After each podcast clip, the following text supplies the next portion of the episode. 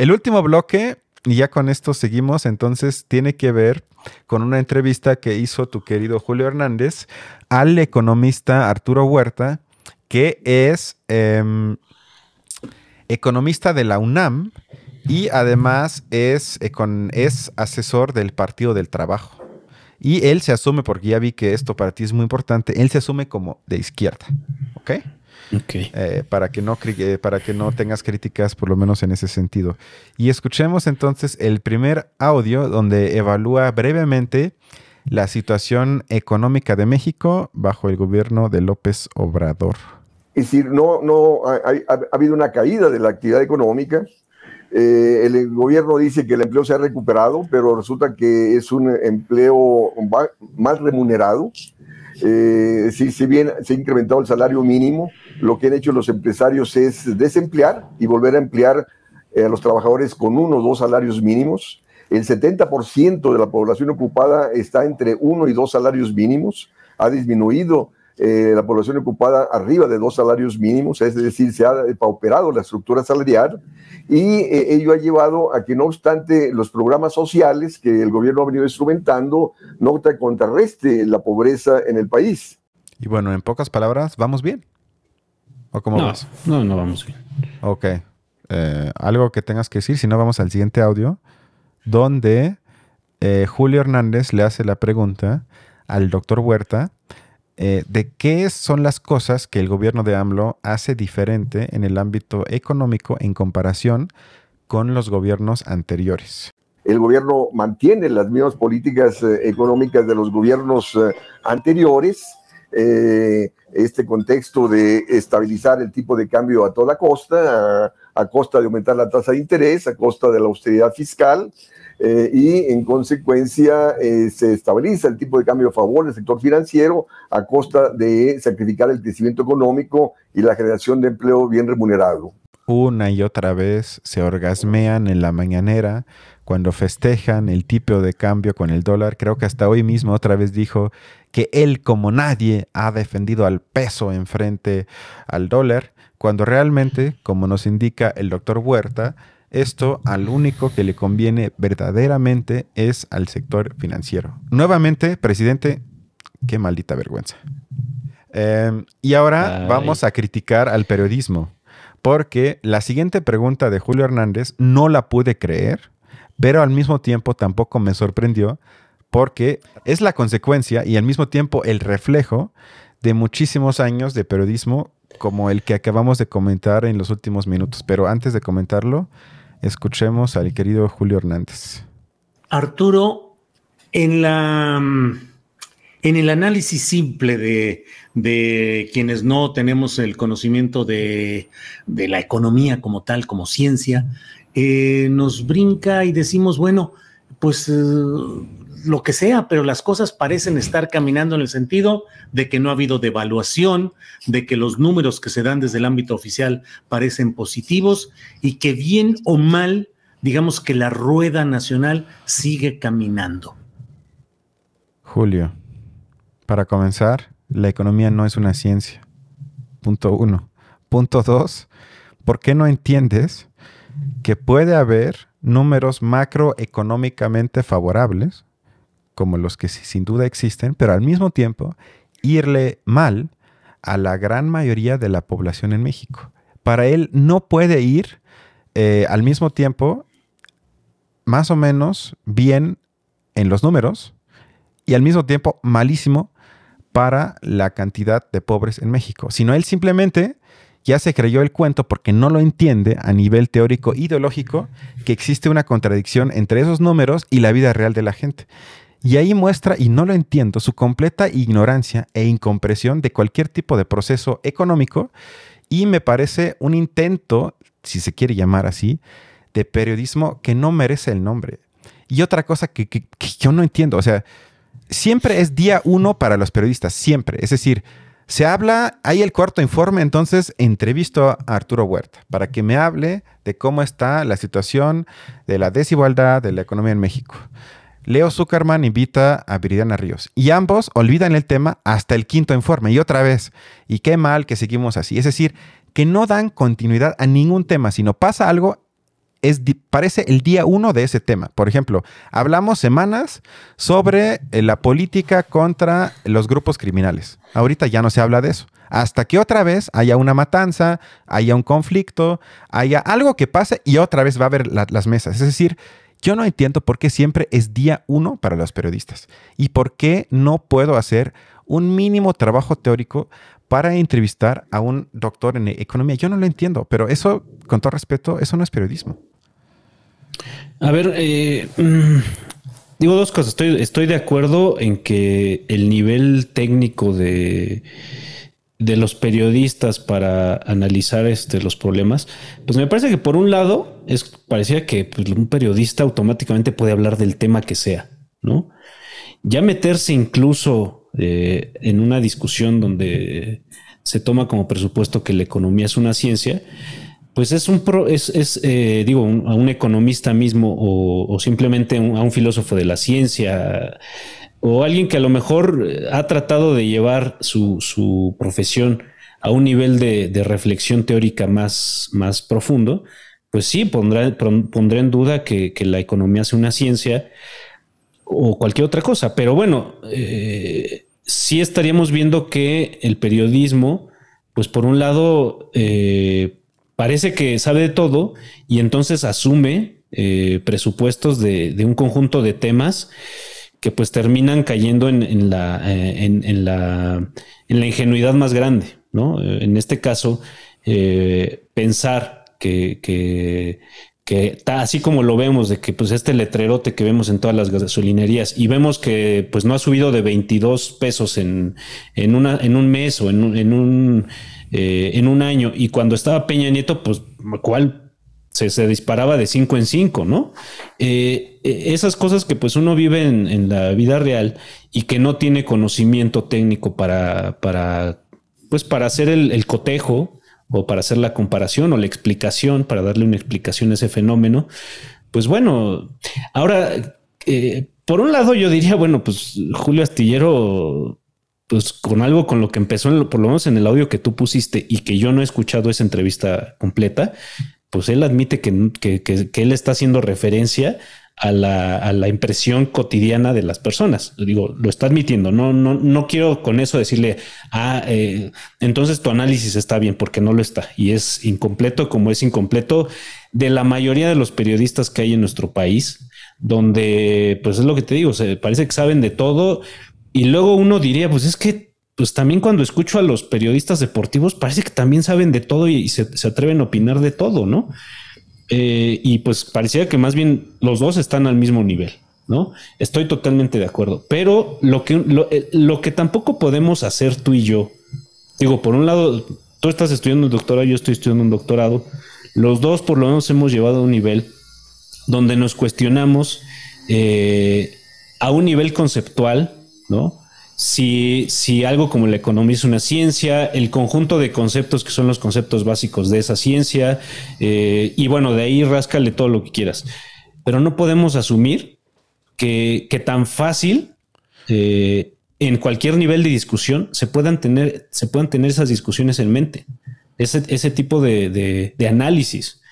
Entonces, creo que algo que sí tendríamos que estar haciendo es ver dónde nos, podemos situar para, para pues, analizar si efectivamente a este periodismo eh, que tenemos en, México le podemos exigir más, por lo menos en el estado en el que están las cosas, ¿no? O sea, ahí habría que habría incluso que preguntarse qué formación tiene un periodista promedio en, en, nuestro país. Digo, yo diría que en el mejor de los casos son comunicólogos.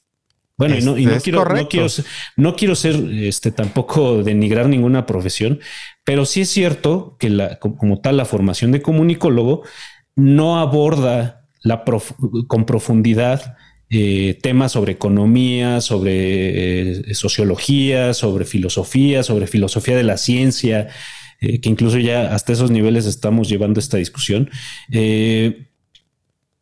No, no, lo es. el, periodista promedio no, no tiene ese acceso a todas esas cosas.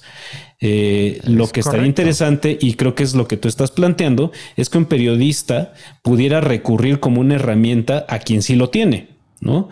Eh, pero bueno, pues es que no sé qué tanto podemos exigirle al periodismo que tenemos hoy en día, ¿no? Y, y bueno, por otro lado, pues también estaría la cuestión de si entonces tenemos que recurrir al tenemos que recurrir al periodista para formarnos nuestras opiniones políticas o sociopolíticas, socioeconómicas y todas esas. Entonces, pues ahí, ahí creo que también hay un problema que, que excede este, pues, pues la discusión. O sea, sí, pero yo, yo en ese sentido sí me pondría un poco más platónico. Es decir, que yo sí quiero que por lo menos, aunque sea unos metros, la realidad se acerque a la idea, es decir, al ideal, aunque no lo podamos alcanzar nunca, pero me parece que el primer paso necesario, esencial, es exigirle más a los que se autodenominan, porque se autodenominan, hay un programa que incluso se llama Los Periodistas en Sin embargo, es decir, no es que nosotros le estemos llamando así y ellos mismos digan no lo soy, sino ellos se llaman así. Y por lo tanto, yo creo que bajo esa lógica sí les podemos exigir. Obviamente, yo entiendo, ellos no son académicos y no pido una discusión académica en un espacio que no lo es, pero sí me parece que ellos por ese tipo de carencias teóricas, aunque sean mínimos, en sus propias discusiones que tienen en las mesas, en sus análisis individuales, no avanzan ni un centímetro porque siempre se topan con un límite que desde mi punto de vista no puedes sobrepasar a menos que te documentes un poco más. Y estamos hablando de cosas básicas, o sea, que ellos todavía piensen, y él en específico, que, que somos una especie de comunidad mexicana en la que, como diría... Eh, ya no me acuerdo quién lo dijo, que nos agarramos todos de las manos y jalamos para adelante y por lo tanto existe el bien de México y no entiende que en cada país, por lo menos mientras exista el capitalismo, hay conflictos de intereses donde no le puede ir bien a todos, sino le va bien a unos mientras le va mal a otros. Es decir, esa antagonía o esos antagonismos inmanentes a cualquier forma política que él no los vea y asuma luego una ideología profundamente neoliberal y conservadora, eso sí me parece que es criticable y no necesariamente implica una perspectiva demasiado elitista desde la academia que quizás exige cosas que pues a ese nivel es demasiado. Yo creo que tenemos que exigir, si no... Sí, no, no, es que de hecho yo, yo creo que no me estaba yendo necesariamente a plantear que lo académico sea pues lo que tenemos que instalar en, ah, todos los en, todos los eh, espacios de opinión. Y de hecho tengo que confesar eh, algo como lo que él estaría diciendo quizás sería algo con lo que yo arrancaría también una pregunta a un economista, confesando mi ignorancia en, eh, a, partir de, ideas que yo me formo más bien en lo cotidiano y que quisiera que alguien me las, me las resuelva como experto. Digo, yo iniciaría así, porque, y, por eso vuelvo a decir que no, no estaba tratando de ser peyorativo eh, hacia una, a una profesión en específico como la comunicación, porque bueno, yo me colocaría en una, o sea, si yo estudiando lo que estudio, tuviera que hacerle una pregunta a un economista, me estaría, me estaría colocando en una posición muy similar a la de, a la de Julio Hernández. Ahora, eh, y, ahora pasando a, lo que, a lo que estoy muy de acuerdo contigo, eh, que es eh, el, nivel de exigencia que hay que, tener frente a, los medios de comunicación y a los periodistas pues iba muy por el lado de decir, bueno, pues es que efectivamente sí se necesita saber un poco más eh, a nivel técnico y conceptual de los, de los temas que vas a discutir, porque si no, no vas a estar planteando las preguntas, ni siquiera las preguntas, a un nivel en el que valdría la pena plantearlas. Y por otra parte, también otra exigencia que me parece válida hacia el periodismo es decirles, ustedes también son figuras públicas que tratan de instalarse de cierta manera y de influir de cierta manera en la gente, ¿no? También lo son y desde ese punto de vista también entran en una situación de privilegio o de eh, no privilegio, entran en una dinámica de... Eh, de, que su opinión esté condicionada por la postura o por la, eh, por la posición en la que se quieran instalar en el escenario público. También, también lo son. No se hagan. Eh, no lo, porque muchas veces, por ejemplo, cuando se habla sobre Carmen Aristegui, eh, pues se dice, no, es que ella sí es la, la, la representante del pues de, pues de, la crítica hacia el gobierno, ¿no? Y bueno, sin invalidar, para mí muchas, muchas, muchos de los eh, reportajes emblemáticos que he hecho pues, se me han hecho de una magnitud eh, muy grande, ¿no? Y, lo, y, puedo reconocer el valor sin problemas.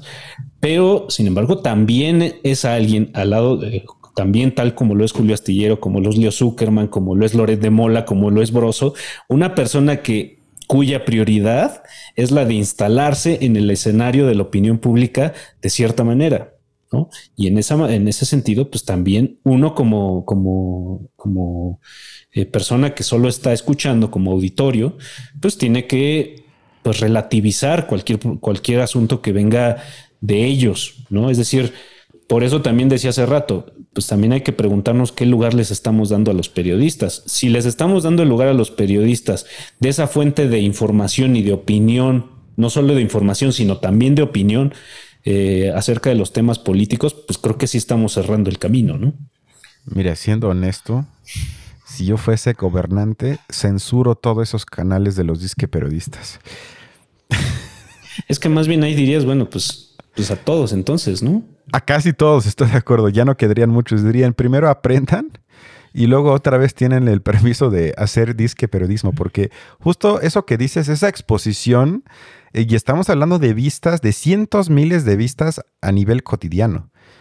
Eso precisamente para mí eleva el nivel hasta de responsabilidad que ellos tienen como figuras que influyen en la construcción, no nada más del discurso, yo creo que ojalá fuese el, discurso, sino la gente se forma su opinión, como bien dijiste, con base en lo que escuchan y o ven en esos programas.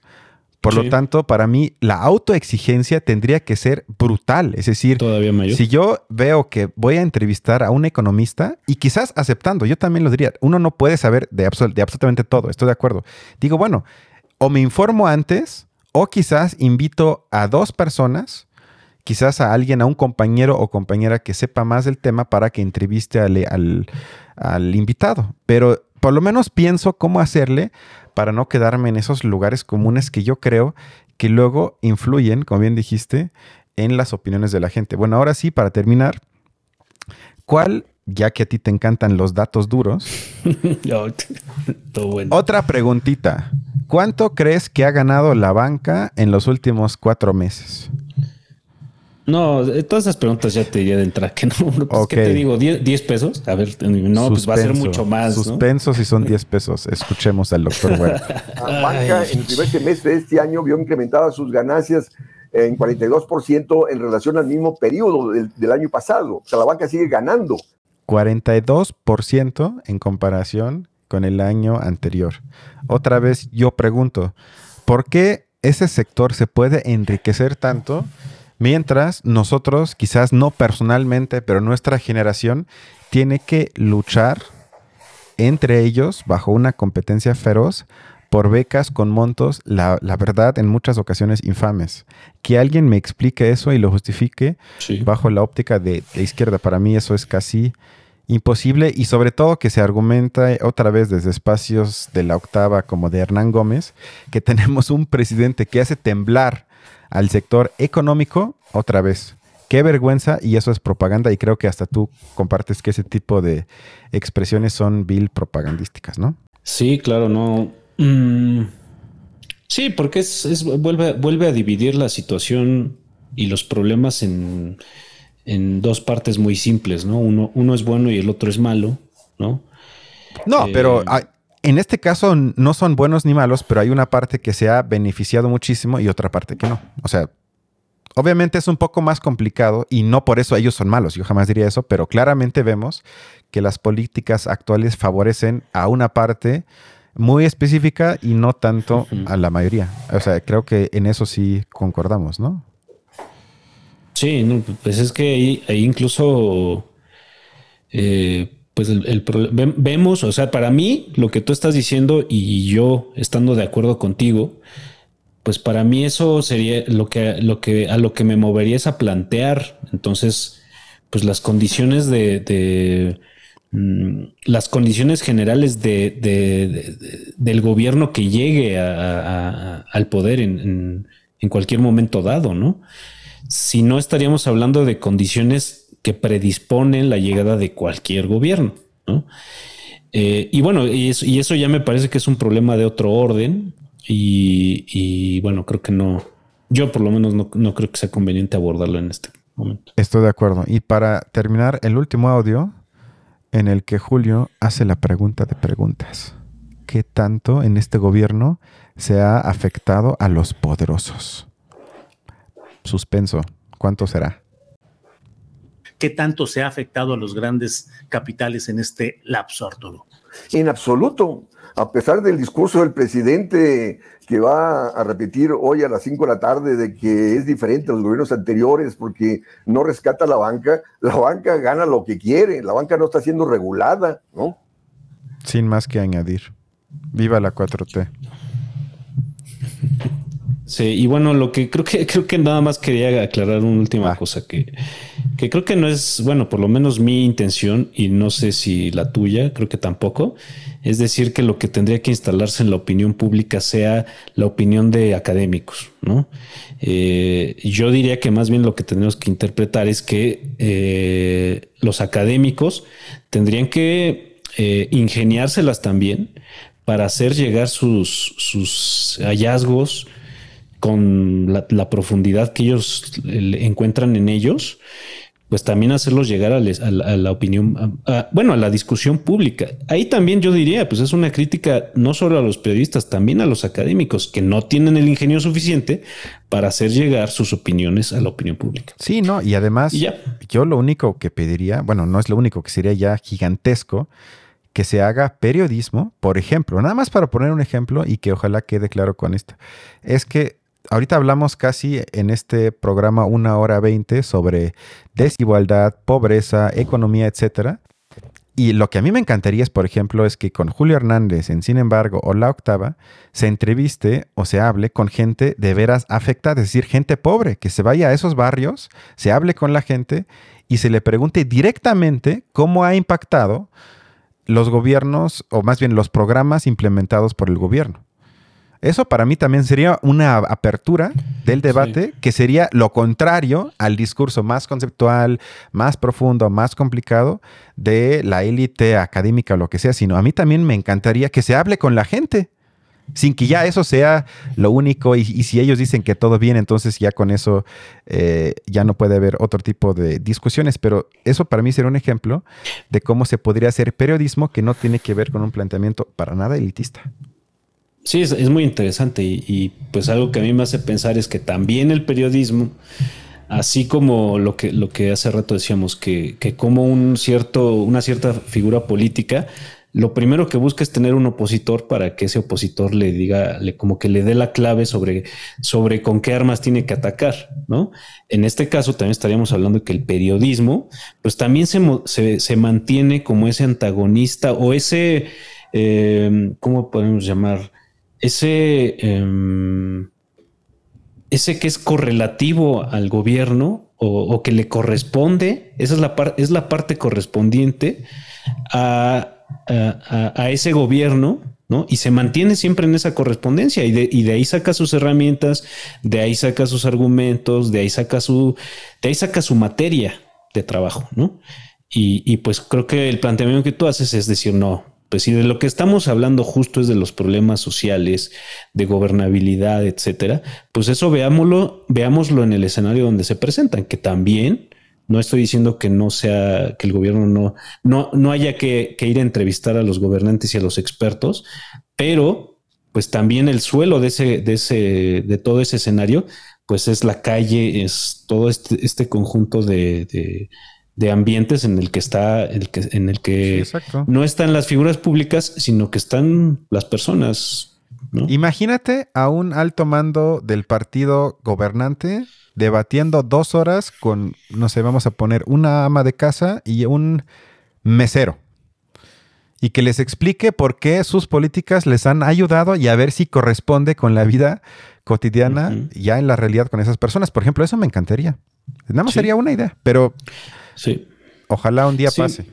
Ahora, creo que también ya última aclaración que quiero hacer es acerca de este programa. Si eres de derecha, no, no pasa nada, Horacio. Aquí es un espacio abierto, aunque seas de derecha. ¿Ok? Bueno, pero espero que me perdonen los demás.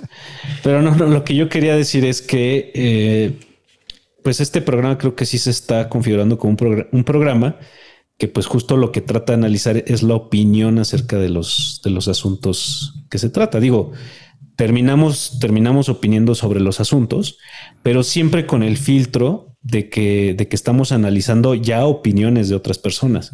Entonces, pues creo que, somos creo que sí se tiene que hacer esa Sí, somos como metaopinólogos o meta expertos, como dices tú, ¿no? Eso me gustó. Eso es una buena palabra final para el episodio de hoy. Ahora sí, nos vemos la otra semana.